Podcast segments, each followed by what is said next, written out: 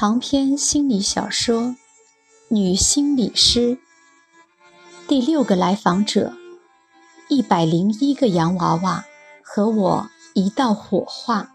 下半部分，赫顿说：“谢谢你的信任。”老太太纠正他道：“这不是信任，是我实在没有法子了，死马当活马医吧。”我告诉你，我有一百零一个洋娃娃。赫顿已经做好了听到最骇人听闻的话题的准备，但他没想到是洋娃娃，脸上露出错愕的表情。老太太伤心地说：“你看，都说心理医生阅人无数，无所不能，其实也不过如此嘛。”洋娃娃把你吓得脸都变色了，就是普通的洋娃娃吗？对，就是普通的洋娃娃，有中国造的，有外国造的，有眼睛会动的，有眼睛不会动的，有会说话的，不会说话的，有穿裙子的，有不穿裙子穿裤子的，有白皮肤的，黑皮肤的，黄皮肤的，有少数民族的。有戴帽子的，有不戴帽子戴头巾的，有手里拿着乐器或者武器的，有手里什么也没有赤手空拳的。这一番介绍算是彻底把赫顿推入无里雾中。老太太眉飞色舞，苍白的脸上出现了病态的粉红色。赫顿忍耐了半天，还是壮着胆子。行使了心理医生的职责，打断老太太的话头。我已知道您有很多各种各样的洋娃娃，您的问题到底是什么呢？这句话总算把老太太从洋娃娃的包围中拯救出来。偏着头想了想，说：“我的问题其实很简单，就是。”我死了之后，这些洋娃娃到哪里去？原来是这样，赫顿哭笑不得。一个如此睿智、豁达、洞若观火的老人，在洋娃娃面前竟然一筹莫展。赫顿从来没有玩过洋娃娃，小时候家里很穷，到了有钱能买得起洋娃娃的时候。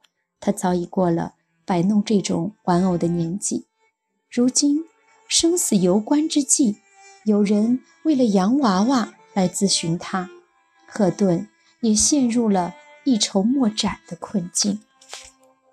如果依他的意见，很好处理，但是他知道不能轻易发表意见，一切以当事人的感知为最重要的线索，所有先入为主。都潜藏着极大的弊端。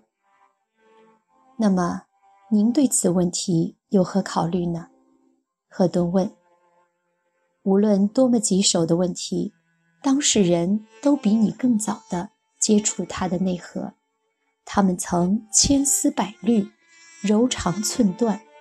多高明的心理师也无法在短时间内穷尽当事人的思绪，千头万绪。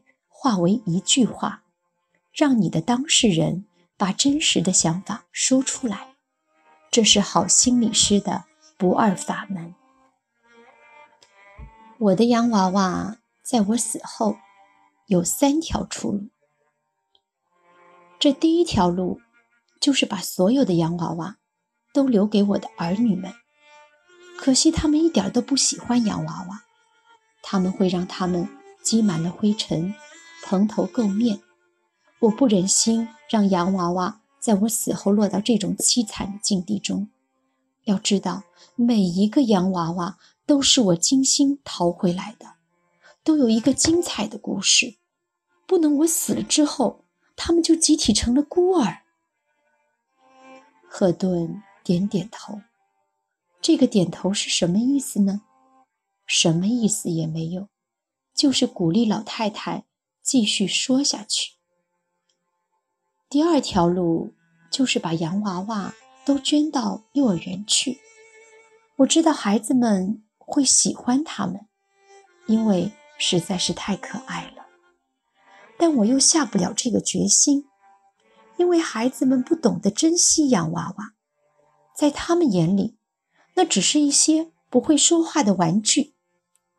其实，我的一部分洋娃娃是会说话的，有的还会说英语，虽然都是很短的句子，但在我的眼中，每个洋娃娃都是活生生的一条生命啊！只怕。幼儿园那些娇生惯养的小少爷、小公主们，慢待了我的洋娃娃，把他们鼻子磕破，胳膊弯了，腿骨折了，头朝下摔得鼻青脸肿、脑溢血什么的。要真是那样的话，还不如走第三条路。乔玉华沉吟了半晌，没有说出他的第三条路。过了好半天，他下定了决心，最终说出来：“这第三条路，就是把这些一百零一个洋娃娃和我的尸身一道火化。”赫顿被震撼，在他面前，烈焰已经腾起。乔玉华的尸身被一百零一个洋娃娃簇拥着，在火光中变成金红色。那些洋娃娃像活了一样，眨着眼睫毛，挥动着手臂，从五颜六色变为灰烬。你害怕了？乔玉华一针见血。不不不，赫顿赶忙否认。一个心理师让来访者看出胆怯，这不是优良素质的体现。赫顿遮掩说：“我只是在想，人家火葬场也许不会同意。这个细节我早就想到了，不用担心，我给他们留下足够火化两具尸体的钱，他们赔不了本。只要想一想人的骨灰。”和洋娃娃的灰烬混合在一起，也实在令人颤然。乔玉华好像有第六感，测出了赫顿的心思，说：“我的骨灰和洋娃娃的骨灰装在一个布袋子里，就好像古时的兵马俑殉葬，也很有意义。还奢谈意义呢？”赫顿觉得这简直是他开业以来听到的最不可思议的主意。乔玉华说：“好了，我把我的三条路都和盘端出了，我想听听你的意见。这三条路中，我到底走哪条路？或者你还有第四条路建议我？请赶快说，我的时间不多了。”赫顿这时。问了一个和道路无关的问题。他说：“乔阿姨，你以前是干什么的呢？”多早以前？退休以前。我是一个局的党委书记。赫顿心想：果然。又问：“在党委书记之前呢？”是处长。在以前呢？那就是科长。更早以前呢？我看你这么问太辛苦了，索性告诉我，你想知道的最早时期到哪里？解放前。那时我是一个革命者。打仗吗？当然打仗了。我是一个勇敢的女游击队员。你杀过人吗？当然。多吗？比双枪老太婆要少。比一般人要多。知道了，我被你的问题搞糊涂了。你问了我这么多，我都如实回答你了。可我就问了你一个问题，你还没有回答我呢。我正在想，我估计你也想不出第四条道路了。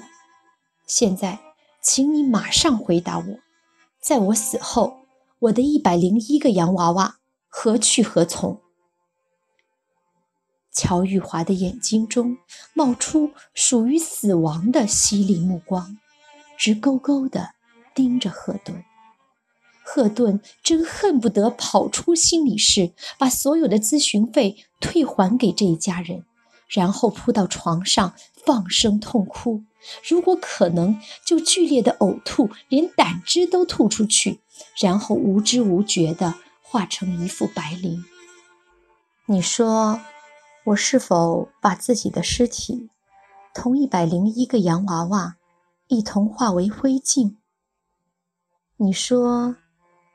你说，我马上退票，今天不走了。事出突然，我知道你一下子回答不了我，我等着你说。